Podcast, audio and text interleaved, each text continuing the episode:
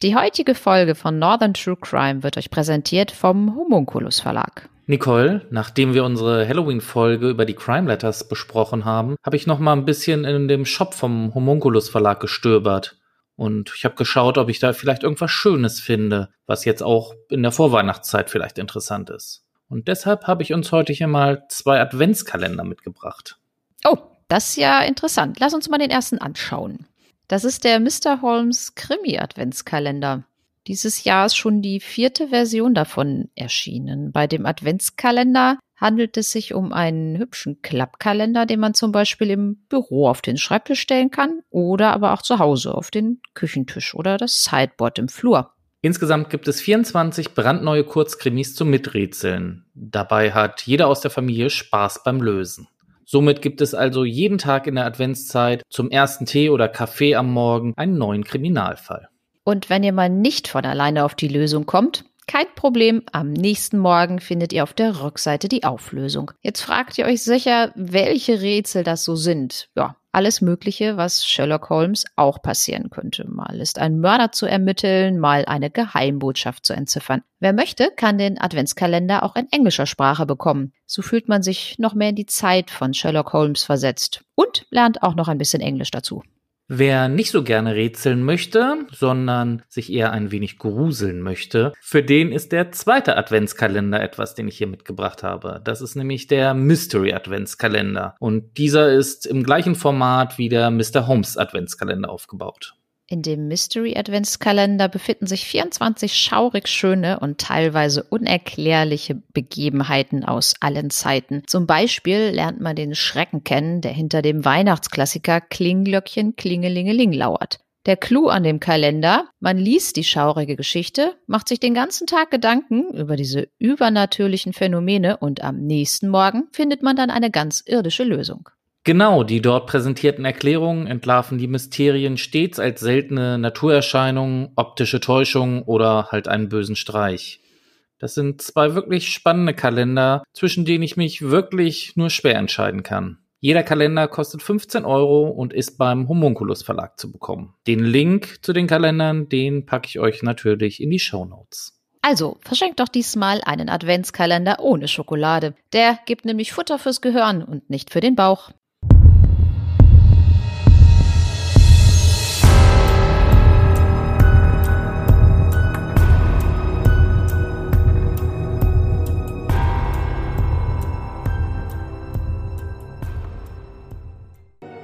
Herzlich willkommen zur 35. Folge von Northern True Crime. Mein Name ist Chris, ich begrüße euch wieder mal ganz herzlich und habe heute wieder einen Überraschungsgast für euch. Wer könnte es wohl sein? Also wenn du mich meinst, das ist jetzt aber nicht so eine Überraschung. Ne?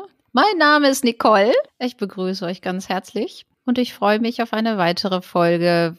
Worum geht's denn heute oder wo gehen wir erstmal hin, fragen wir mal so. Okay, Nicole, ja, du warst natürlich mein Überraschungsgast, aber war jetzt nicht so überraschend, ich gebe es ja zu. Für unsere heutige Folge gehen wir in das schöne Osnabrück in Niedersachsen. Aber bevor wir mit unserer Folge anfangen, Nicole, möchte ich mit dir noch ein wenig Statistik machen. Statistik. Das klingt jetzt so mittelspannend, aber fang mal an. Okay, mach ich mal. Also, von unseren Hörern bzw. Hörerinnen sind circa 75 Prozent weiblich. Aber für Fußball interessieren sich in Deutschland gerade einmal 16 Prozent der Frauen. Und 34 Prozent davon sind, naja, sagen wir mal, so begeistert, wenn mal Weltmeisterschaft oder Europameisterschaft stattfindet. Und so gar nicht für Fußball interessieren sich in Deutschland ca. 49 Prozent der Frauen aber nur 18 Prozent der Männer. Genau. Und heute versuchen wir einmal das große Interesse für True Crime und das dann doch eher geringere Interesse an Fußball in einer Folge zusammenzupacken. Denn es geht heute mal um Fußball. Ja, aber der Hauptgrund ist ja trotzdem True Crime, möchte ich ja mal sagen. Ne? Also es, wir, wir berichten jetzt ja nicht über irgendwelche Fußballgeschichten hier. Schade. Juri C. ist 24 Jahre alt an diesem Samstagmorgen im Jahr 2011. Es ist der 10. September. Morgen würden sich die Terroranschläge auf das World Trade Center von 2001 zum zehnten Mal jähren. Juri ist Italiener und in Neapel geboren und aufgewachsen. Er kommt aus einer ganz bürgerlichen Familie. Sein Vater hat bei der örtlichen Bank gearbeitet. Seine Mutter war zu Hause und hat sich um Juri und seinen vier Jahre jüngeren Bruder gekümmert. Juri ging in die Schule und beendete sie mit einem Hauptschulabschluss. Naja, so ist es zumindest mit unserem Schulsystem vergleichbar. Nach Beendigung der Schule im Jahr 2004 lebte er weiter bei seinen Eltern. Eine Ausbildung begann er aber nicht, da er sich nicht wirklich entscheiden konnte. Allerdings nahm er immer wieder mal Aushilfsjobs an, mal in der Gastronomie oder auch mal auf dem Bau. Juri ist großer Fußballfan und so ging er früher mit seinem Freund Salvatore ins Stadion in Neapel. So auch damals am 27. Oktober 2004 ins Stadion zum sogenannten Spiel der Herzen. Dabei handelt es sich um ein Fußballspiel von Prominenten, die hierbei Spenden für einen guten Zweck sammeln. Damals war Michael Schumacher sehr groß an diesen Spielen beteiligt. Salvatore und Juri waren auch bei dem Spiel in Neapel und nach einigem Konsum von Bier fingen sie an, Sänger und Schauspieler wiederholt von der Tribüne mit verschiedenen Gegenständen, insbesondere Flaschen, auf dem Spielfeld zu bewerfen. Außerdem versuchten die beiden während des Spiels auf das Feld zu stürmen. Sie wurden daraufhin aus dem Stadion geworfen. Im Jahr 2006 kam er dann mit der Polizei in Konflikt, denn er wurde bei einem Raub erwischt und wurde dafür auch vom Tribunale di Napoli, also dem Landgericht in Neapel, zu einer Freiheitsstrafe von zwei Jahren und sechs Monaten auf Bewährung verurteilt. Außerdem musste er eine Geldstrafe von 600 Euro zahlen. Aber auch danach wurde Juri wieder straffällig und wurde im August 2008 ebenfalls in Neapel wegen Beteiligung an einem versuchten Diebstahl zu einer weiteren Bewährungsstrafe von acht Monaten verurteilt. Er stand fünf Monate davon unter Hausarrest und musste noch 200 Euro Strafe bezahlen. Nach dieser Strafe hatte er Angst, dass man ihn wegen der Sache im Fußballstadion auch noch verurteilen würde und deshalb zog er im Jahr 2009 dann bei seinen Eltern aus und suchte in einer anderen Stadt nach Arbeit. Unter anderem fand er einen Job in einer Weinkellerei. Im Oktober des Jahres zog er dann nach Münster in Nordrhein-Westfalen, wo sein Onkel wohnt und arbeitet. Dort lebte er dann in einer Wohngemeinschaft und war zunächst als Auslieferungsfahrer in der Weinhandlung seines Onkels tätig. Aber es gab häufiger Streit zwischen den beiden Männern und er überwarf sich mit seinem Onkel.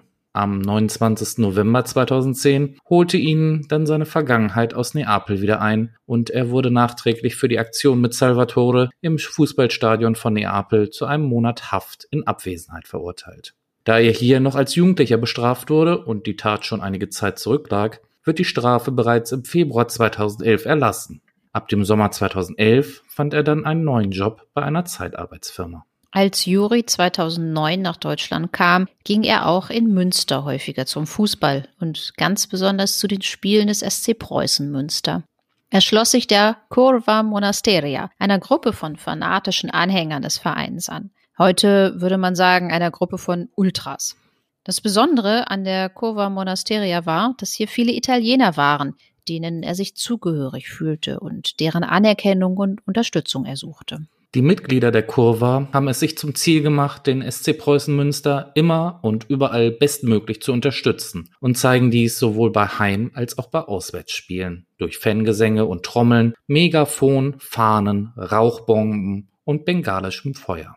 Im Sommer 2011 kam es aber zu einem Eklat, was dazu führte, dass sich die Ultrabewegung auflöste. Dafür müssen wir jetzt ein wenig tiefer einsteigen, Nicole. Zwischen den verschiedenen Vereinen gibt es verschiedene Fanfreundschaften, aber auch Fanfeindschaften. Also zum Beispiel die Fans von Verein A verstehen sich mit den Fans von Verein B, aber nicht mit den Fans von Verein C.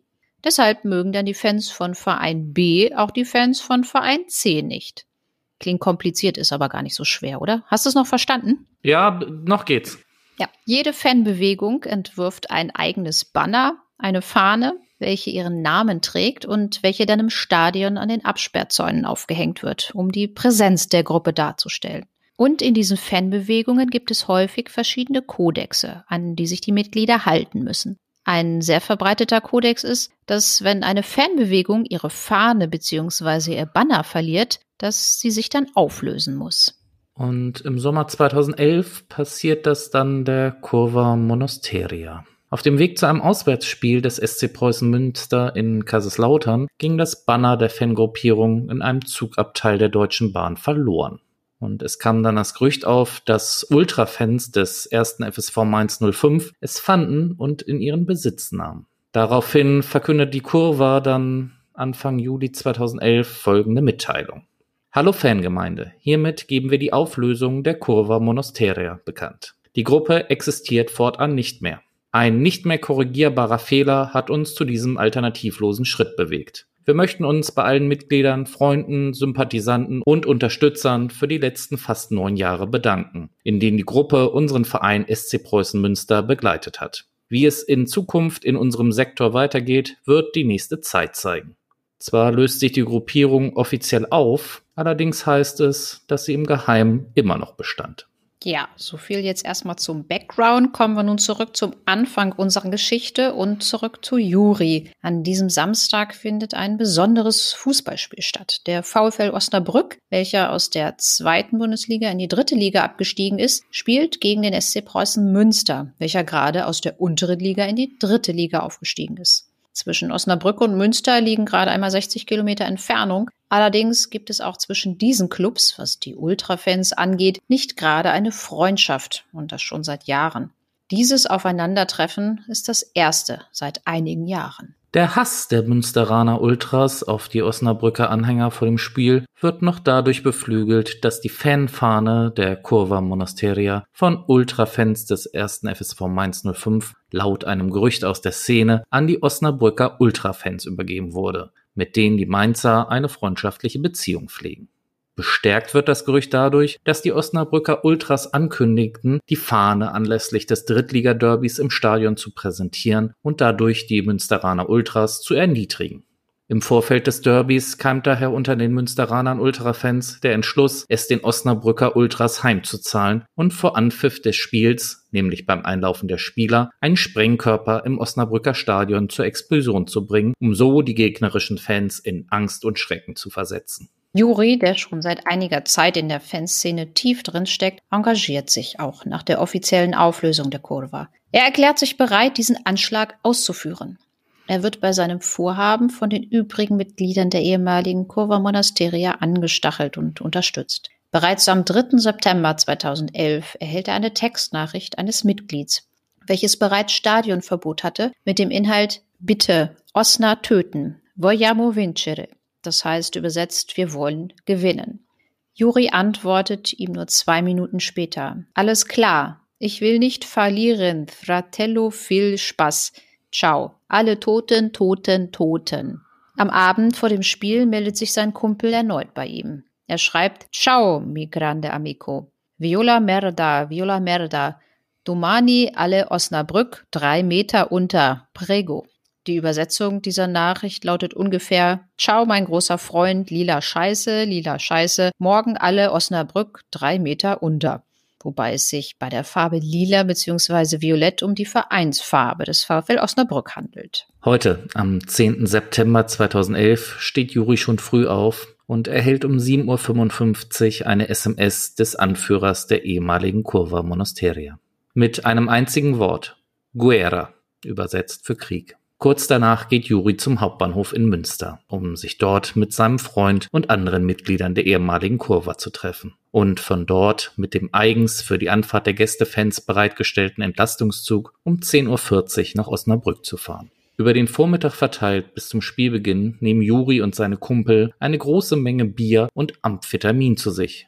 Nicole, vielleicht können wir ja mal kurz erklären, was Amphetamin überhaupt eigentlich ist. Ja, ich bin ja hier der Erklärbär heute wieder. Ne? Diese synthetische Droge Amphetamin gehört zur Gruppe der Stimulantien, zu denen unter anderem auch Methamphetamin, kurz Meth oder Kokain zu zählen sind. Illegal gehandeltes Amphetamin wird auch als Speed oder PEP bezeichnet. Dieses weiße bis gelbliche Pulver ist in der Regel eine Mischung aus verschiedenen psychoaktiven Wirkstoffen. Da werden auch noch Sachen beigemischt, die nicht psychoaktiv sind, um das Volumen zu erhöhen.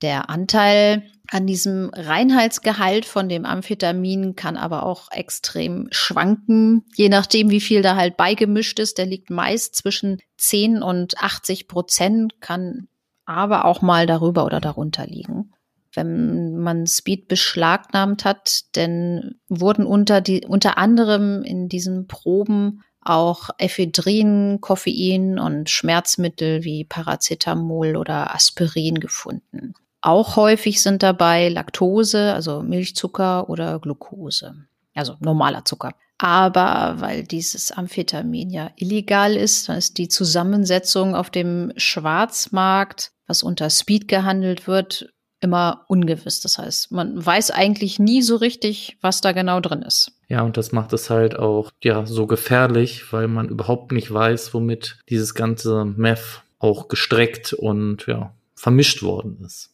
Okay, vielen Dank erstmal an der Stelle. Zurück aber zum Bahnhof jetzt nach Osnabrück. Nach Ankunft des Sonderzuges um 11.20 Uhr marschieren die circa 900 Fans, von denen etwa 250 als sogenannte Problemfans der Polizei bekannt sind, in Begleitung zahlreicher Polizeieinsatzkräfte zur Bremer Brücke. Die Bremer Brücke ist das Fußballstadion des VfL Osnabrück, welches seinen Namen durch die nahegelegene Eisenbahnstrecke Richtung Bremen halt bekam. Im Jahr 2011 hieß die Arena aber noch Osnatel Arena nach dem Osnabrücker Telekommunikationsunternehmen. Dazu muss man sagen, dass es üblich war oder auch heute noch ist, dass Sponsoren sich die Namensrechte an den Fußballstadien sichern, um so Werbung für sich zu machen. Das sieht man heute zum Beispiel beim Signal Iduna Park in Dortmund oder auch bei der Allianz Arena in München. An der Spitze des Fanmarsches befinden sich die Mitglieder des Führungskaders der ehemaligen Kurva Monasteria. Unter ihnen auch vorne mit dabei Juri, die Menge zu Sprechgesängen wie Osner Schweine, wir hauen ihn auf die Schnauze und hört ihr das Gestöhne, hört ihr das Gestöhne Osnabrücker Hurensöhne animieren. Auch werden von den Preußen-Fans während des Marsches wiederholt Pyroböller in Form von Knallkörpern und bengalischem Feuer gezündet. Am Stadion angekommen, begibt sich Juri gegen 12.24 Uhr zum Eingang des Gästeblocks der Osnatel Arena, wo er sich noch kurz mit einem Bekannten trifft, der ihm etwas übergibt, was Juri unauffällig in seiner Hose verschwinden lässt. Am Eingang muss er sich durch Sicherheitskräfte abtasten lassen. Sie überprüfen seinen Oberkörper und seine Beine. Das kleine Päckchen, was er zuvor bekam, finden sie allerdings nicht. Nach der Durchsuchung betritt er das Stadion. Gemeinsam mit den übrigen Mitgliedern der ehemaligen Kurva Monasteria begibt sich Juri über die Tribünen in den unteren Teil des Gästeblocks. Kurz vor Spielbeginn stellt sich Juri an das untere Ende des Zauns und versucht dabei, den Kameras so gut es geht auszuweichen. Circa 20 Meter nördlich des ehemaligen Spielertunnels, an dessen Südseite sich die für die heimischen Fans vorgesehene Tribüne anschließt, greift er in seine Hose und holt das kleine Päckchen hervor. Er öffnet es und hält einen Delovarana 75 mm Sprengkörper in der Hand. Juri will ihn in Richtung der Osnabrücker Fans werfen, um durch den so erzeugten extrem lauten Knall seine Mannschaft zu unterstützen und die gegnerischen Fans gehörig einzuschüchtern. Juri kennt diese Polenböller von seinen Fußballspielen in Italien. Als die Spieler der beiden Mannschaften gegen 14 Uhr auf das Spielfeld einlaufen, zündet er den Sprengkörper. Kurz zuvor wird in seiner unmittelbaren Nähe von anderen eingeweihten Ultrafans eine Rauchbombe mit weißer Rauchentwicklung gezündet, um das Werfen von Juri zu verschleiern. Juri wirft sodann den Sprengkörper in hohem Bogen parallel zum Bühnenverlauf über den Gästefanblock hinweg nach rechts in Richtung des nahezu voll besetzten Heimblocks. Im Augenblick des Abwerfens reißen mehrere in unmittelbarer Nähe stehende eingeweihte ehemalige Kurva-Mitglieder gleichzeitig dunkle T-Shirts in die Höhe, um eine Identifizierung von Juri als Werfer durch die im Stadion positionierten Kameras zu vereiteln. Wichtig ist, dass der Sprengkörper nicht im eigenen Block landet, sondern darüber hinausfliegt und damit zwangsläufig im gegnerischen Fanblock explodiert. Tatsächlich aber landet der Sprengkörper nicht im gegnerischen Fanblock, sondern prallt auf das Rolldach des ehemaligen Spielertunnels, der den Gästeblock vom Heimfanblock trennt, rollt durch einen Schlitz herunter und landet im zum Spielfeld gelegenen Ausgang des Tunnels, in dem sich zum Tatzeitpunkt zahlreiche Menschen, vorrangig Einsatzkräfte der Polizei, befinden. In der Nähe eines Sicherheitsbeamten schlägt der Sprengkörper auf. Er reagiert blitzschnell, tritt ihn mit dem Fuß von sich weg in den Spielertunnel hinein.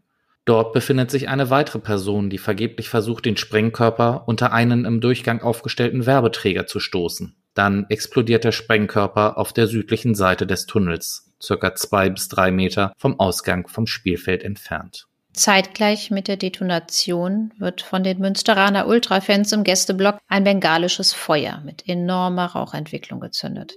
Unmittelbar nach der Explosion dreht sich Juri zu den hinter ihm stehenden jubelnden Fans und reißt in einer Siegespose seine Arme hoch, um sich für seine Tat gebührend feiern zu lassen.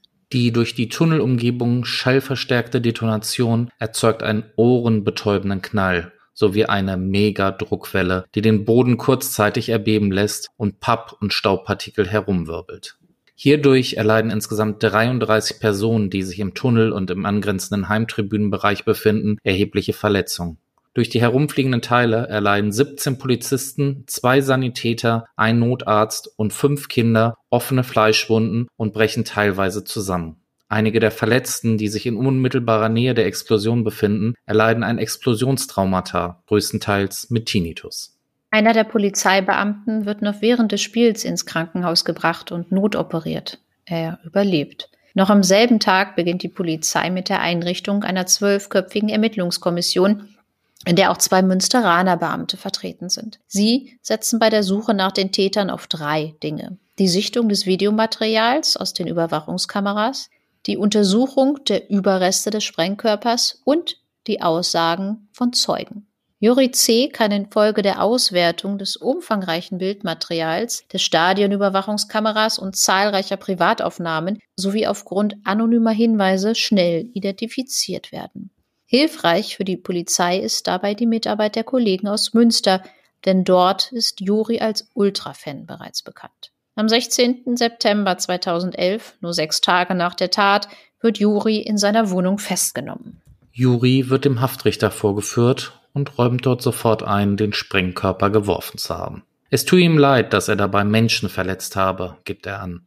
Um herauszufinden, ob Juri nur mit einem Polenböller oder doch mit etwas schwerwiegenderen um sich geworfen hat, führen die Ermittlungsbehörden Mitte Oktober zwei Testsprengungen im Stadion des VfL Osnabrück durch. Anwesend sind Mitarbeiter der Bundesanstalt für Materialprüfung aus Berlin, Entschärfer des LKA Niedersachsen, Vertreter der Staatsanwaltschaft und Polizei Osnabrück sowie der Anwalt von Juri. Das Ergebnis der Zündung? Trotz eines Sicherheitsabstands von 50 Metern ist die Druckwelle deutlich spürbar und die Lautstärke überraschend hoch. Die Sprengstoffexperten erklären, dass es sich bei dem im Sprengkörper befindlichen Sprengstoff nicht um Schwarzpulver, sondern um ein erheblich gefährlicheres Material handelt. Dieser Stoff muss nicht zwingend entzündet werden, sondern kann auch schon bei unsachgemäßer Behandlung explodieren. Die Staatsanwaltschaft erhebt Anklage vor dem Landgericht in Osnabrück wegen Herbeiführens einer Sprengstoffexplosion und gefährlicher Körperverletzung. Am 23. Februar 2012, also knapp ein halbes Jahr nach der Tat, beginnt der Prozess dann vor der 10. Großen Strafkammer. Das Verfahren zieht bundesweit so große Aufmerksamkeit auf sich, dass sogar Eintrittskarten in der Wachtmeisterei an diesem Tag ausgegeben werden, da die Plätze nicht ausreichen werden. Auf der Videoplattform YouTube kann man den Moment, als der Sprengsatz explodierte, miterleben. Plötzlich wackeln die Handykameras, Zuschauer schreien auf. Der Schrecken ist zu spüren, genauso wie die Gewalt der Detonation.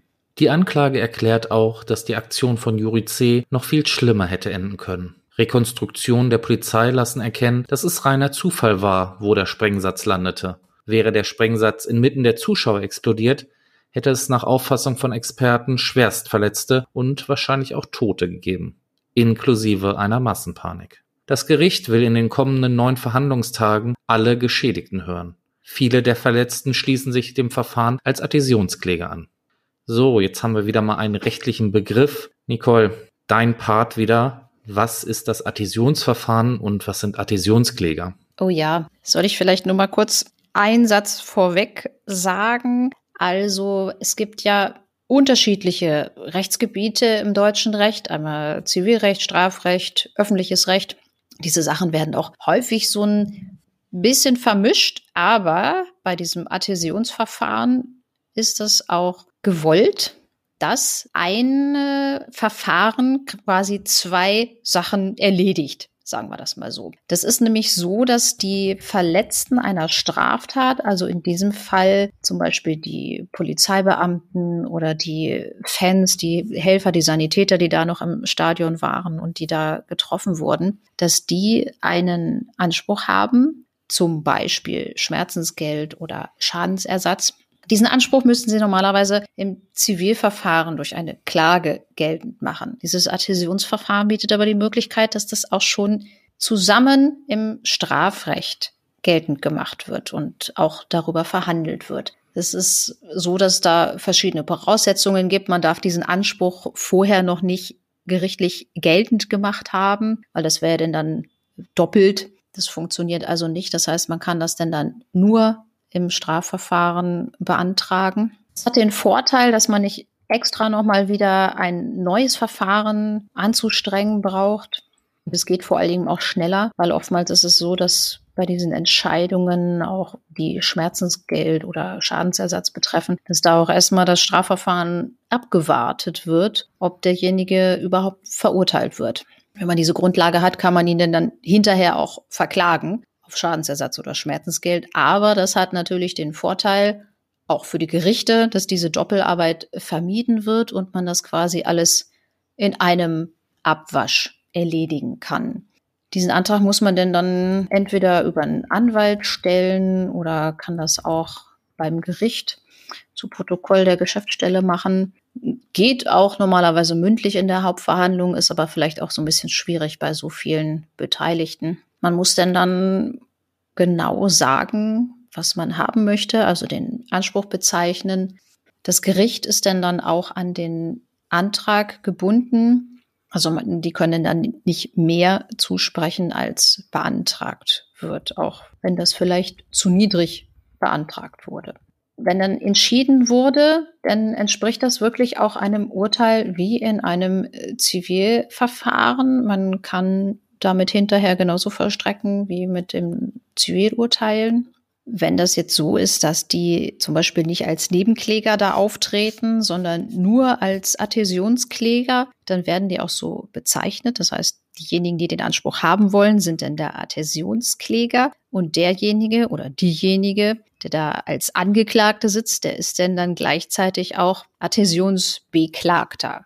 Alles so ein bisschen kompliziert, aber ich glaube, wir haben jetzt so ungefähr alles mal so ein bisschen erzählt oder fällt dir noch irgendwas ein, was ich vergessen habe? Ja, also das war zumindest schon mal sehr umfangreich. Vielen Dank an der Stelle. Vielleicht noch kurz, warum es das überhaupt gibt. Es ist halt gedacht, dass so gesehen das Ganze nicht noch einmal auf neu verhandelt werden soll, sondern dass man so gesehen beiden Verfahren halt in einem Abwasch erledigt, sage ich mal, damit halt zum Beispiel die Zeugen nicht nochmal vor Gericht erscheinen müssen und nochmal in einem Zivilverfahren das alles nochmal aufgerollt wird. Hauptsächlich ist, glaube ich, der Gedanke daran, dass man den Opfern einer Straftat halt eine zusätzliche Aussage vor Gericht ja, ersparen will. Kommen wir zurück zu unserem Fall. Viele der Verletzten sagen vor Gericht aus. Sie alle waren oder sind geschädigt durch Knalltraumata. Zum Teil erlitten sie auch Verletzungen am Auge, Wunden im Gesicht und an den Beinen. Alle hielten sich zum Zeitpunkt der Explosion im ehemaligen Spielertunnel in unmittelbarer Nähe zu dem Böller auf. Besonders eine 53-jährige Polizistin aus Bramsche leidet immer noch stark unter den Verletzungen. Während ihrer Aussage bricht sie in Tränen aus. Wie einige ihrer Kollegen leidet auch sie ein halbes Jahr nach der Explosion noch unter dem Tinnitus sowie unter Einschlaf- und Durchschlafstörungen. Bis heute ist sie dienstunfähig. Michael U., der Polizist, der wohl am nächsten und am schwersten verletzt wurde, schildert seine Erlebnisse im Zeugenstand wie folgt. Ich hatte das Gefühl, dass der Sprengsatz genau zwischen meinen Füßen explodiert ist berichtet der 55-Jährige. Seine Verletzungen lassen zumindest darauf schließen, dass er sehr nah an dem Böller stand, als dieser explodierte. Er erlitt Verbrennungen an den Waden und ein Explosionstraumata auf beiden Ohren, hat außerdem einen Tinnitus. Er ist immer noch dienstunfähig. Von einem Psychologen wird er wegen einer posttraumatischen Belastungsstörung behandelt. Ich schlafe nie vor vier oder fünf Uhr morgens ein, so der Polizist. Er hofft, bald Hörgeräte bekommen zu können. Zu Wort kommt außerdem die Ärztin, die die Verletzten am Tattag behandelt hat. Nach ihrer Einschätzung ist es möglich, dass die Hörschäden und der Tinnitus nie wieder völlig verheilen. Dramatisch sind dann die Aussagen der jungen Kinder, die auch verletzt wurden. Alle klagten über Schmerzen in den Ohren nach der Explosion. Ein zehnjähriges Mädchen hat Schlafstörungen sowie Angstgefühle bei lauten Geräuschen davongetragen. Ein ebenfalls zehnjähriger Junge, der beim Knall direkt rechts neben dem Spielertunnel stand, erlitt Schuffwunden an der linken Körperseite. Die Mutter eines der Kinder hatte zudem eine Einblutung im Ohr durch eine Trommelfellverletzung. Auch werden andere Ordner und Sicherheitskräfte vernommen. Die meisten meinen, dass in Osnabrück zu lasch kontrolliert werde und es deshalb immer wieder dazu komme, dass Pyrotechnik eingeschmuggelt werde. Am sechsten Prozesstag sagt dann der bekannte Fanforscher Professor Gunther Pilz aus Hannover aus. Er teilt dem Gericht mit, dass Fans in Süditalien bei Fußballspielen öfter Böller und Knallkörper als andererorts zünden. Sie können trotz Verbots nicht mit konsequenter Verfolgung solcher Vergehen rechnen. Inzwischen hat sich die Bedeutung der Pyrotechnik aber gewandelt. Es ist ein, vor allem bei Auswärtsspielen, bevorzugtes Mittel zur Provokation des Gegners und ein Symbol der Eroberung des Stadions. So sagt Professor Dr. Pitts. Der Grund, warum überhaupt Professor Pilz aussagen musste, ist schnell geklärt. Juri ist als Fan in Neapel groß geworden. Durch die Aufnahme dieser besonderen Art von Fankultur, so sein Anwalt Thomas Klein, habe der Wurf des Sprengkörpers unmittelbar vor dem Derby zwischen dem VfL Osnabrück und Preußen Münster für ihn eine andere, geringfügigere Bedeutung gehabt. Um diese These zu stützen, hatte der Rechtsanwalt beantragt, den italienischen Experten Carlo Balestri als Sachverständigen zu laden. Als der absagte, lud der Richter den international anerkannten Fanforscher aus Hannover ein. Im Anschluss an die Vernehmung verließ der Vorsitzende zwei Briefe, die der Angeklagte vor Prozessbeginn an ihn schrieb. Darin bat Juri C. um Verzeihung und nannte sich selbst einen Idioten. Ich kann mich für den Rest meines Lebens nur entschuldigen und bin bereit, für die finanzielle Entschädigung von Angst und Verletzungen zu arbeiten. Bitte glauben Sie mir, dass die Entschuldigung von ganzem Herzen kommt. Ähnliche Briefe schrieb er auch an die 33 Menschen, die er bei dem Sprengstoffanschlag verletzt hat. Der Anwalt kündigt an, dass er die Schmerzensgeldansprüche der Adhäsionskläger akzeptieren werde. Der Vorsitzende erwähnt auch noch einen Zwischenfall aus der Zeit der Untersuchungshaft von Juri. So sollen offenbar Freunde der ehemaligen Kurva-Gruppierung ihren einsitzenden Freund mit Hupen, Gesängen und Sprechchören Mut gemacht haben. An einem nahen Parkhaus brachten sie ein Transparent an, auf dem in italienischer Sprache stand Du bist immer einer von uns, großer Juri. Am darauf folgenden Prozesstag werden zwei Polizeibeamte über die Ermittlungsarbeit vernommen. Ein Kriminalhauptkommissar gibt an, über einen Sicherheitsbeauftragten des SC Preußen Münster anonyme Hinweise dahingehend erhalten zu haben, dass es sich bei dem Urheber des Wurfes um einen gewissen Juri italienischer Abstammung handele.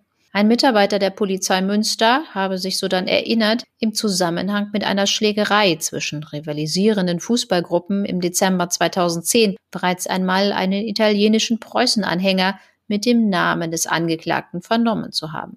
Anhand der Personalien seien über das soziale Netzwerk Facebook Lichtbilder dieser Person ausfindig gemacht worden. Ein Abgleich dieser Bilder mit dem vorhandenen und zu diesem Zeitpunkt bereits ausgewerteten Bildmaterial habe erkennen lassen, dass es sich bei dem vermeintlichen Werfer um den Angeklagten handle. Der weitere Polizeibeamte gibt dann noch den Gang der Auswertung des Bild- und Videomaterials bekannt. Mithilfe der Aufnahmen, die der Polizei über das Internetportal Münster for Life zugespielt worden seien, habe er im Wege der Rückverfolgung des Sprengkörpers den genauen Ort des Abwurfs feststellen und anhand von Vergrößerungen den Angeklagten als Werfer identifizieren können. Für die Identifizierung von Bedeutung sei dabei insbesondere die schwarze Mütze des Angeklagten mit grünem Emblem gewesen, die auf den Aufnahmen immer wieder zu erkennen sei. Ein Abgleich der vergrößerten Aufnahmen des Täters mit den bei Facebook eingestellten Lichtbildern habe den Angeklagten dann schließlich überführt. Mitte März 2012 wird dann die Beweisaufnahme geschlossen und die Plädoyers werden gehalten. Gemeingefährlich und heimtückisch sei die Tat des 24-Jährigen gewesen, so der Staatsanwalt. Strafmildernd wirkt sich laut Staatsanwalt das Geständnis des gebürtigen Italieners aus sowie sein Bedauern, das er im Verlauf des Prozesses äußerte. Dennoch habe der Angeklagte die Verletzungen von Zuschauern billigend in Kauf genommen. Am Vorsatz der Körperverletzung besteht für mich überhaupt kein Zweifel, so der Staatsanwalt. Auch wenn der Sprengsatz nicht durch einen Schlitz in den Spielertunnel gefallen und der Sprengsatz auf dem Dach des Tunnels explodiert wäre, hätten die Menschen in unmittelbarer Nähe Schäden davongetragen. Zudem hätte er sich nicht sicher sein können, die freie Fläche tatsächlich zu treffen. Genauso hätte der Sprengsatz in einem der Fanblöcke landen können. Der Staatsanwalt plädiert auf eine Freiheitsstrafe von vier Jahren und sechs Monaten für Juri. Thomas Klein, der Anwalt von Juri, hält eine dreijährige Haftstrafe für angemessen, denn er habe aus seiner Sicht nicht vorsätzlich gehandelt. Bei allen Vernehmungen habe sein Mandant immer wieder betont, dass es nicht seine Absicht gewesen sei, Menschen zu verletzen.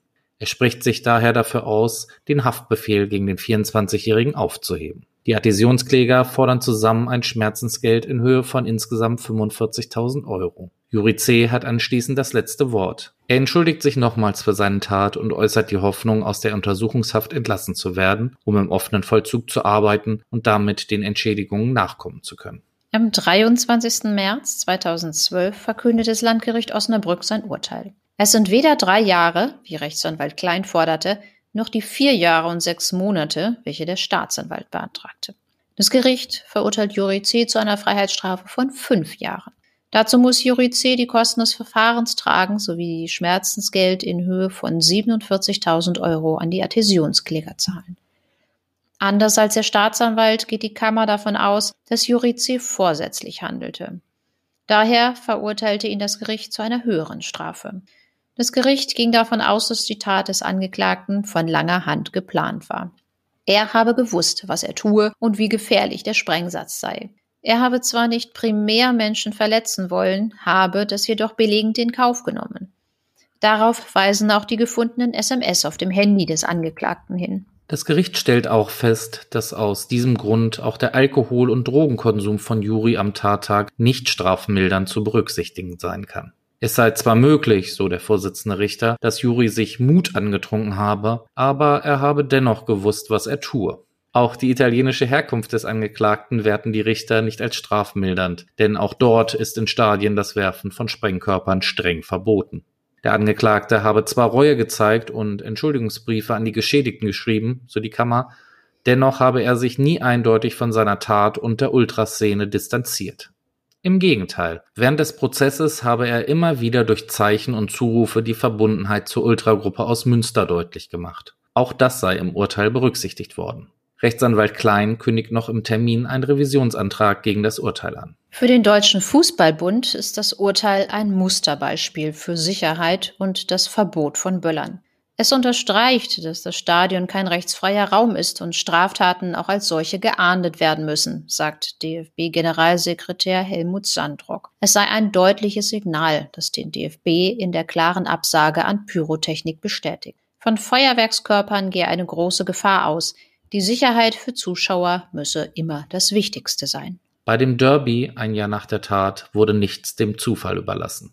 500 Polizisten und Sicherheitskräfte nahmen das ganze Stadion auseinander und suchten jeden einzelnen Besucher ab. Zu diesem Fußballspiel sprach eine Tageszeitung mit Juri in der Strafhaft.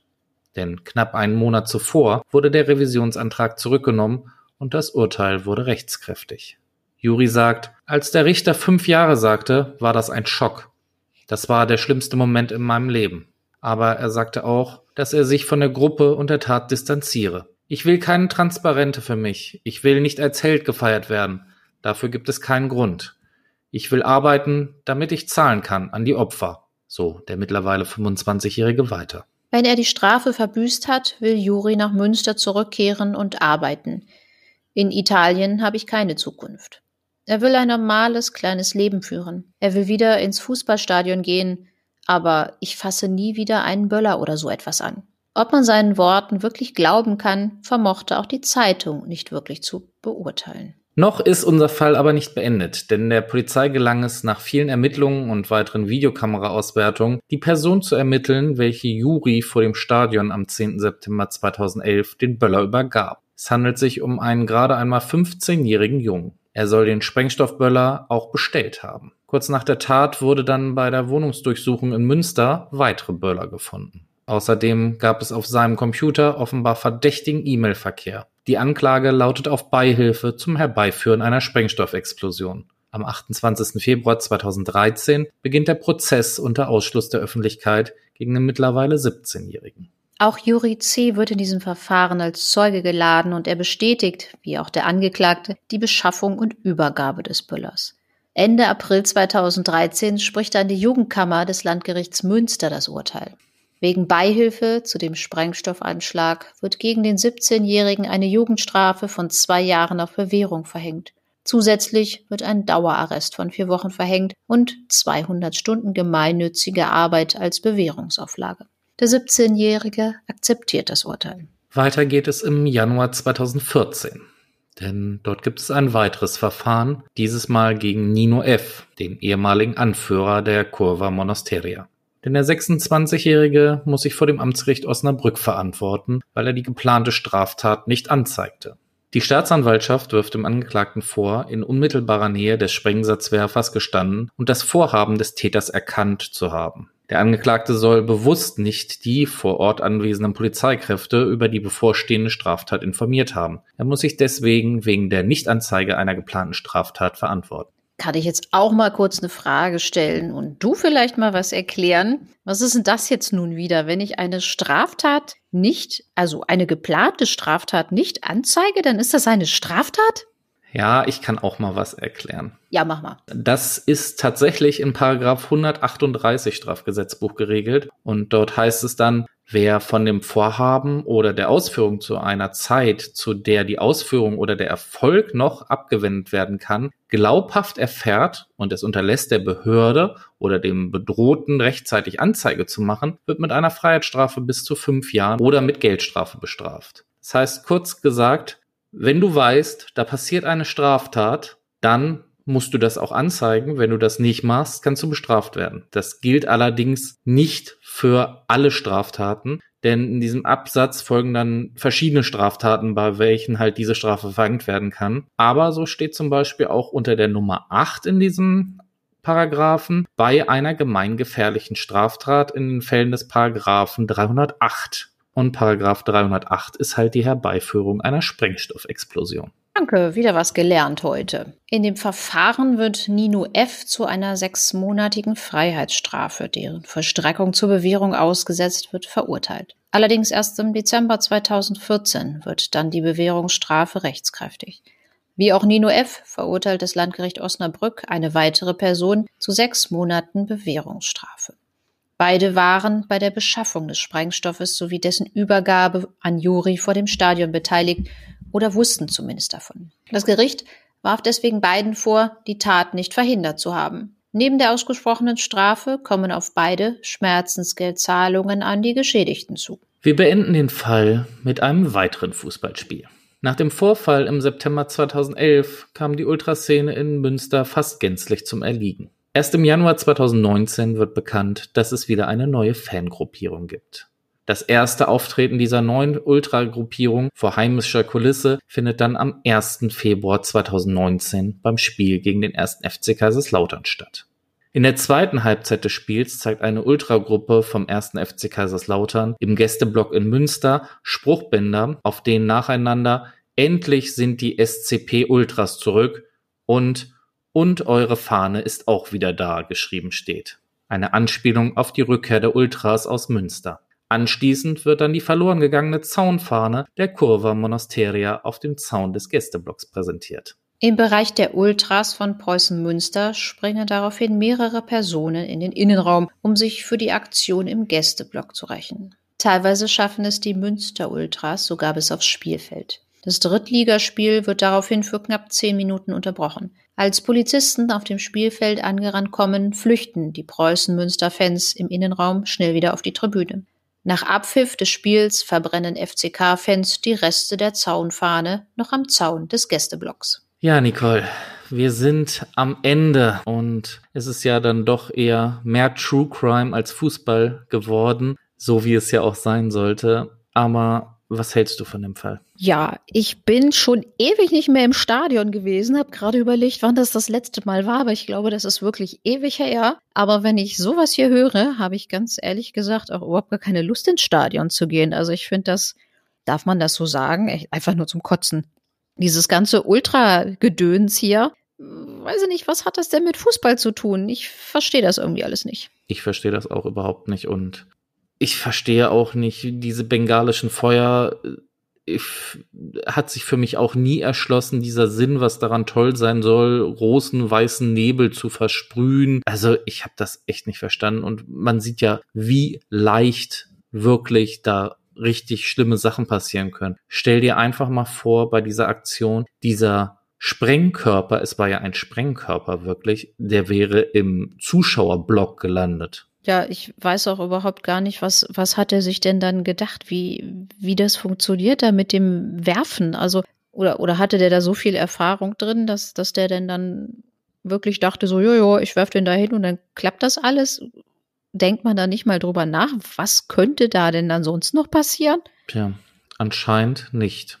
Ich habe mir den Fall ja ausgesucht für unsere Folge und ich habe gedacht, ja, das ist mal etwas, was wir halt auch noch nie hatten. Und als ich mir den Fall dann mal angeschaut habe, ich werde euch dazu natürlich auch noch entsprechende Fotos dann später auf Instagram verlinken. Da gibt es ein ganz interessantes Bild, einmal von dem Böller, wie der aussah. Man muss sich vorstellen, der war wirklich so groß wie eine Cola-Dose. Also wir reden jetzt nicht von irgendwelchen kleinen Knallkörpern, die es vielleicht zu Silvester mal gibt. Oder da gibt's ja teilweise dann auch schon größere, diese C- oder D-Böller oder diese China-Böller. Aber das Ding war groß wie eine Cola-Dose. Es sah aus wie eine kleine Bombe. Oh je. Da frage ich mich, wieso kann ein 15-Jähriger so ein Ding im Internet bestellen? Ja, das frage ich mich auch. 2011 ja, weiß ich nicht, war vielleicht das Internet noch so ein bisschen rechtsfreierer Raum, als es heute ist. Obwohl es sowas wahrscheinlich über das Darknet immer noch möglich ist. Ja klar, wenn man da rankommen will, dann kommt man da auch ran. Aber im Alter von 15 Jahren ist das ja auch schon mal eine Aktion. Ich weiß auch nicht, ob sich der Junge da wirklich so Gedanken drum gemacht hat, was da hinterher draus passieren kann. Die halten sich da wahrscheinlich einfach nur für cool, wenn sie denn dann meinen, sie schmeißen da irgendwas zu den Gegnern rüber und dominieren denn das Stadion oder so, keine Ahnung. Also ich, wie gesagt, mir fehlt da irgendwie komplett das Verständnis dafür, warum man sowas macht, wenn man jetzt mal andere Sportarten anguckt, also Handball oder Basketball, Wasserball, Turmspringen, keine Ahnung, da gibt's auch. Ja, was lachst du? Hast du es mal gemacht? Also vom Zehner springe ich nicht mit einem Dreifach-Salto. Nein, aber wenn man sich mal so andere Sportarten anguckt, da geht es auch überall friedlich. Oder hast du mal gehört, irgendwie hat einer einen Böller beim Radrennen auf die Straße geschmissen oder das macht doch keiner. Ein Schwachsinn. Also mich regt das echt auf, wenn ich sowas höre und vor allen Dingen, dass da, was ich auch so tragisch finde, dass da denn dann wirklich immer unbeteiligte Kinder verletzt werden und Polizisten und Sanitäter oder die Ordner aus dem Stadion, also Menschen, die da überhaupt gar nichts für können. Ich muss auch sagen, ich bin auch Familienvater und ich habe auch schon überlegt, irgendwann dann mal meinen Jungs, wenn sie größer sind, dann mal ins Stadion zu gehen. Aber wenn man dann so sieht, was so im Stadion passiert, man hat da eigentlich auch gar keine Lust mehr drauf, weil irgendwie diese ganzen Aggressionen und ja, es sind ja wirklich Aggressionen, die da entstehen. Das macht einem gar keinen Spaß mehr ich muss sagen, ich find's gut, wenn die Stimmung machen, wenn sie singen, hupen, trommeln, ist ja alles schön und gut, aber diese scheiß bengalischen Feuer, diese Knallscheiße, das muss alles nicht sein. Wir müssen hinterher die Folge überpiepen, weil wir andauernd Scheiße und zum Kotzen sagen. Also ich, ich kann mich jetzt auch noch ganz dunkel dran erinnern, wann ich mal im Stadion war. Und zwar war das bei einem Spiel von Hannover 96 gegen Bayern München. Da saß ich in einem Block, der normalerweise ja ein neutraler Block ist, sage ich jetzt mal so. Aber dadurch, dass Hannover, also das Spiel war in Hannover, aber dadurch, dass auch sehr, sehr viele Bayern-Fans überall verteilt sind, waren auf einmal in dem, ich sag mal, normalen Block alles Bayern-Fans. Und mein Bruder war in seinem 96-Trikot da, weil, wie gesagt, wir waren ja davon ausgegangen, dass das halt so, so ein normaler Block ist, beziehungsweise eher Hannover-Anhänger da sind. Und dann sitzt er als einziger 96er zwischen den ganzen Bayern-Fans. Da ist jetzt nichts passiert, aber ich fand das auch schon so ein bisschen beängstigend irgendwie, weil ja alle wussten so, wir, wir sind nicht auf deren Seite. Und hinterher ging das dann auch los, dass da irgendwelche, also die Fans, muss ich sagen, waren da wirklich friedlich. FC Bayern hat ja, glaube ich, keine richtigen Ultras hier, so wie Münster, Osnabrück, Kaiserslautern oder wer das hier alles war. Aber ich fand die Stimmung schon irgendwie so ein bisschen beängstigend. Und die Polizei hat das dann auch so gemacht, die hat dann erstmal eine Fangruppierung nach draußen gelassen. Oder man gehörte ja dann offensichtlich zu den Hannoveranern, wenn man Hannover-Trikot anhatte, haben dann dann erstmal die einen rausgelassen und dann die anderen, dass die auch ja nicht so aufeinandertreffen. Und ich fand das, wie gesagt, schon so ein bisschen, ein bisschen unheimlich da, obwohl da ja nun keine Böller Rauchbomben oder sonst was gezündet wurden. Aber alleine diese, diese Stimmung, da fliegen denn dann schon mal Bierbecher durch die Gegend oder es werden da Sachen gerufen, die man sonst auch nicht hören will. Und ähm, ja, das sind denn solche Sachen, da muss ich ehrlich sagen, hätte ich auch wenig Lust, mit Kindern ins Stadion zu gehen. Ich habe es auch wirklich nie verstanden, woher diese aggressive Stimmung kommt und warum das ausgerechnet beim Fußball so ist. Ich verstehe es einfach nicht. Ich war häufiger auch mal zu Eishockeyspielen und sowas, da passiert sowas nicht. Da äh, äh, gibt's während des Spiels zwar Fangesänge gegeneinander, aber nach dem Spiel ist dann auch vorbei und dann stellt man sich zusammen mit den gegnerischen Fans an Getränkestand und trinkt zusammen eine Cola oder ein Bier oder sowas und dann ist gut. Also, dass es so diese Feindschaften und sowas gibt, ich finde, das gibt's irgendwie nur in Deutschland im Fußball ich habe auch gerade so überlegt, welche, welche Sportart nochmal war oder ob mir mal selber sowas, ich bin nun auch sehr sportbegeistert. Ich kann mich noch an einen einzigen Boxkampf erinnern, den ich mal geguckt habe. Das war der einzige Boxkampf, den ich live gesehen habe. Und ich weiß auch noch nicht mal mehr, warum ich überhaupt da war, wer das wollte. Also ich glaube ich nicht. Und zwar war das irgendeiner von den Klitschko-Brüdern gegen Corey Sanders. Da haben sie vorher gesagt, äh, das ist irgend so einer aus, ich glaube, Südafrika war der, irgend so eine Pflaume, der kann sowieso nix und ähm, der Klitschko gewinnt da haushoch und dann war das in der zweiten Runde. Da hat er sich irgendwie so einen blöden Haken gefangen und ja, war denn dann K.O., glaube ich. Es ist schon ewig her. Aber diese Stimmung in der Arena ist von jetzt auf gleich so umgeschlagen, dass ich da auch beim Boxen gedacht habe, so, oh Gott, hier gibt's gleich B Bürgerkrieg, sage ich jetzt mal so. Also da flogen auch echt alles Mögliche. Wir saßen ziemlich weit unten, da flog alles Mögliche von oben. Also wie gesagt, hier so Bierbecher und so, was die Leute alles in der Hand hatten, flog alles von oben nach unten. Und ich habe, also mein einziger Gedanke war irgendwie, ich will hier raus aus dem Stadion, weil das war auch ja eine Geräuschkulisse da und die Leute waren natürlich nicht so begeistert, weil erstens Klitschko verloren hatte und man zweitens den ganzen Abend Abend da gesessen hat, hat sich diese langweiligen, sage ich jetzt mal so in Anführungszeichen, Vorkämpfe angeguckt, die man gar nicht sehen wollte. Und dann ist das Box-Match, das eigentliche, wo man drauf gewartet hat. Der Main Event. Ja, ist irgendwie nach so ein paar Sekunden zu Ende. Da war keiner so richtig begeistert von. Seitdem war ich auch nie wieder beim Boxen. Aber da fand ich die Stimmung in der Tat auch so ein bisschen aufgeheizt. Aber pff, ja, wie gesagt, Fußball scheint mir echt irgendwie so das Einzige zu sein in Deutschland, wo es solche komischen Ultra-Gruppierungen oder Ultraszenen halt gibt, die da so gewaltbereit sind und ja, ich würde auch echt gerne mal wissen, was, was die überhaupt so eine, ja, für so eine Motivation haben, denn gerade solchen Sachen denn da zu agieren. Also das kommt ja auch immer wieder mal vor.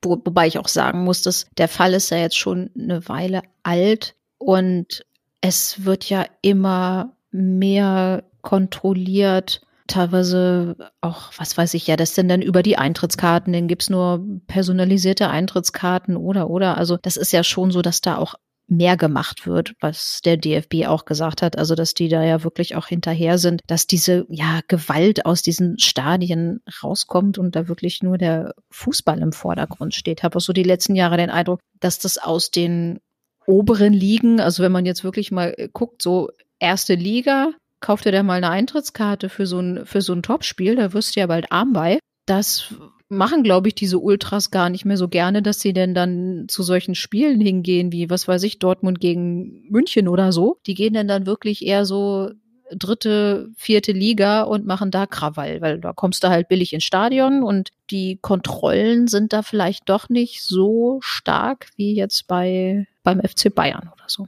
Also dieses Urteil, was ja auch ja sogar über den Antrag der Staatsanwaltschaft hinausgegangen ist, war ja auch wirklich so, ich sag mal, wegweisend, was gemacht wurde halt im Fußball, dass man halt gesagt hat, okay, bis hierhin und nicht weiter und daraufhin wurden ja dann auch die ja, Eingangsuntersuchungen und so weiter verstärkt. Sag du mal was, jetzt sind wir gerade nämlich beim Gespräch bei dem Urteil. Was hältst du davon? Die Kammer ist über den Antrag der Staatsanwaltschaft hinausgegangen. Das hat eher Seltenheitswert. Also wüsste ich nicht, dass das häufiger mal vorkommt, dass der Staatsanwalt da noch überboten wird. Aber ich finde es ja wirklich gut. Ich glaube, die Mindeststrafe sind ja auch zwei Jahre, ne? Wenn ich das richtig gesehen habe. Also wenn das eine schwere Gesundheitsschädigung oder eine Gesundheitsschädigung von einer großen Anzahl von Menschen ist, dann sind das mindestens zwei Jahre, ansonsten ein Jahr. Aber das dürfte in diesem Fall ja eigentlich zutreffen, ne? Ja, auf jeden Fall. große Anzahl war das, ist ja immer, immer relativ, aber. Über 30 Leute finde ich schon eine große Anzahl. Finde ich auch schon eine Menge. Also da denke ich mal auch ist die Mindeststrafe zwei Jahre. Er war ja aber kein unbeschriebenes Blatt. Ne? Also was der da schon alles aus Italien auch mitgebracht hat. Diese Sache die der Anwalt gebracht hat, so nach dem Motto, ja, er kennt das ja so aus Italien nicht anders, da ist das ja üblich, das machen ja alle so und äh, nur wusste halt nicht so nach dem Motto. Also, dass da jetzt nicht Rücksicht drauf genommen wurde, finde ich auch okay, weil der war nun auch schon eine Weile in Deutschland und er wusste genau, was das bedeutet. Gerade wenn er sagt, er, er kennt diese Polenböller aus Italien, dann muss er doch gewusst haben, was die anrichten können. Naja, sagen wir doch mal ehrlich. Er wurde sogar verurteilt wegen dieses Böllerwurfs 2004 äh, auf das Spielfeld da bei diesem Spiel der Herzen. Aber wenn man jetzt mal so ein bisschen vergleicht, was er da in Anführungsstrichen nur für dieses Böllerwerfen bekommen hat, einen Monat ist jetzt nicht so viel. Nee, das stimmt. Ich kenne jetzt aber auch die italienischen Strafvorschriften nicht. Nee, ich auch nicht. Ich finde das, also für mein Gefühl, wenn ich wirklich so einen Polenböller aufs Spielfeld werfe und versuche, jemanden damit zu treffen, finde ich einen Monat doch sehr, sehr wenig. Ja, das wäre hier ja auch gar nicht möglich, weil, haben wir eben gerade gesagt, die Freiheitsstrafe wäre hier ja schon ein Jahr. Hm.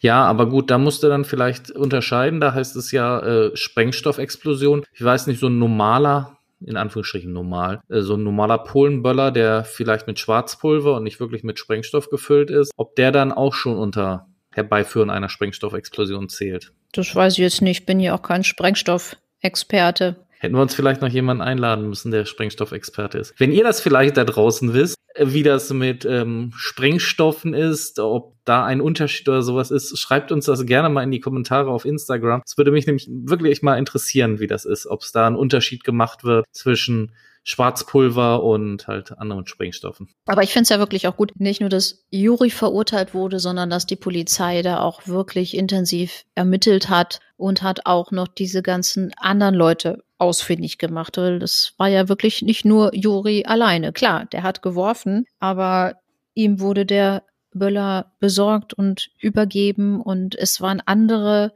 was wir ja gesagt hatten, die diese Nichtanzeige der geplanten Straftat da auch zu verantworten hatten. Ja, die ihn auch angestachelt haben. Ja. Ja, es war, es war ja, müssen ein Haufen Leute gewesen sein, wenn es da heißt, die haben alle ihre T-Shirts hochgerissen.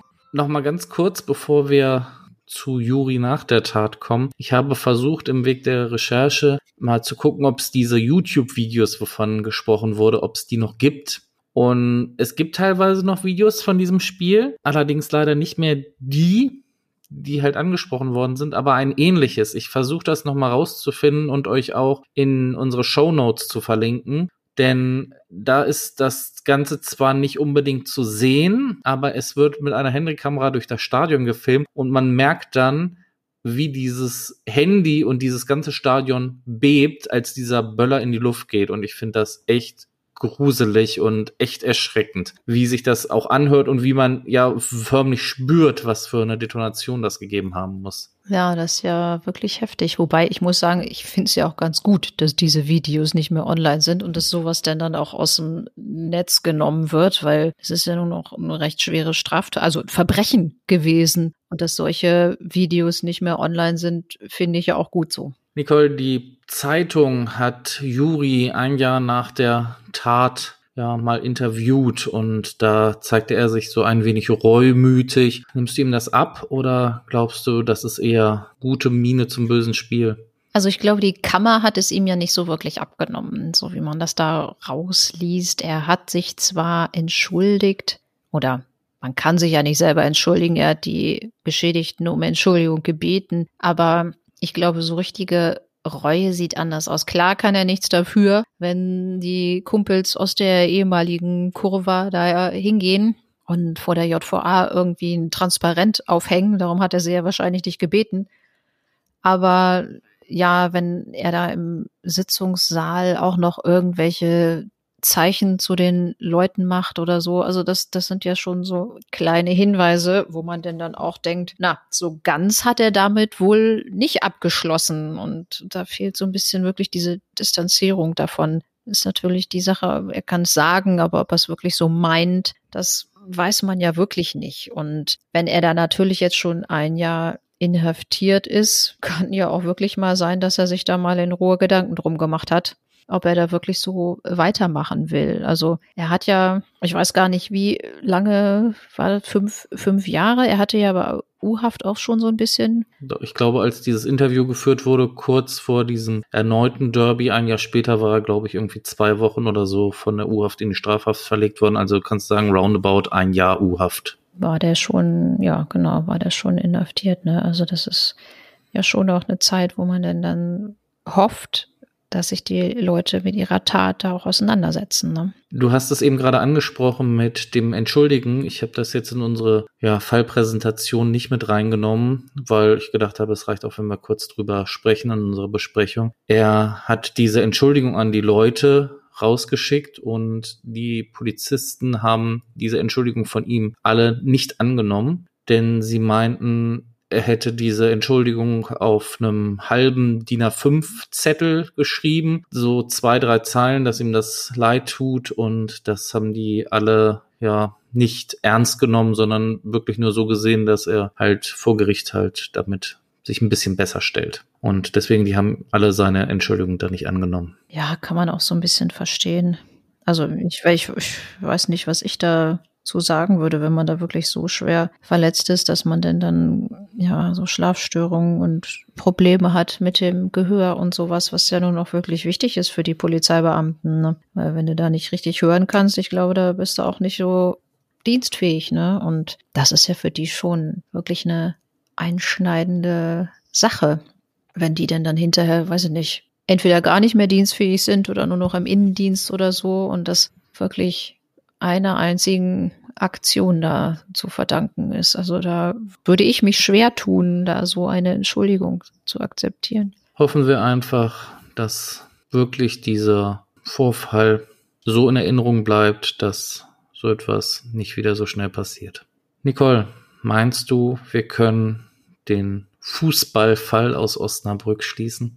Ja, also mir fällt da jetzt nichts weiter zu ein. Es war ja wirklich alles gründlich recherchiert und ich denke, wir haben da alles zugesagt. Du kannst ja vielleicht auch noch mal erzählen, dass du dann auch noch mal bei den Vereinen nachgefragt hast, ob die da irgendwas zu erklären möchten, aber da hast du ja keine Mitteilung bekommen, ne? Ja, also ich habe tatsächlich beim VfL Osnabrück und bei Preußen Münster mal nachgefragt, ob die vielleicht irgendwas zu diesem Vorfall sagen wollen. Aus Münster habe ich gar keine Antwort bekommen und Osnabrück hat mir eigentlich kurz und knapp mitgeteilt, ja, alles, was es dazu zu sagen gibt, ist bereits online und sonst wollen wir dazu eigentlich auch nichts mehr sagen. Gut. Nicole, am Ende einer Folge wieder meine altbekannte Frage. Wo geht's denn das nächste Mal hin? Das nächste Mal geht's wieder nach oben an die Küste und zwar nach Mecklenburg-Vorpommern. Okay, bin ich gespannt, was du uns dann vorbereitest. Dann bleibt mir an dieser Stelle euch allen einen schönen guten Morgen, guten Mittag, guten Abend zu wünschen. Passt gut auf euch auf und bleibt gesund. Von mir auch alles Gute. Ich bedanke mich fürs Zuhören. Macht's gut.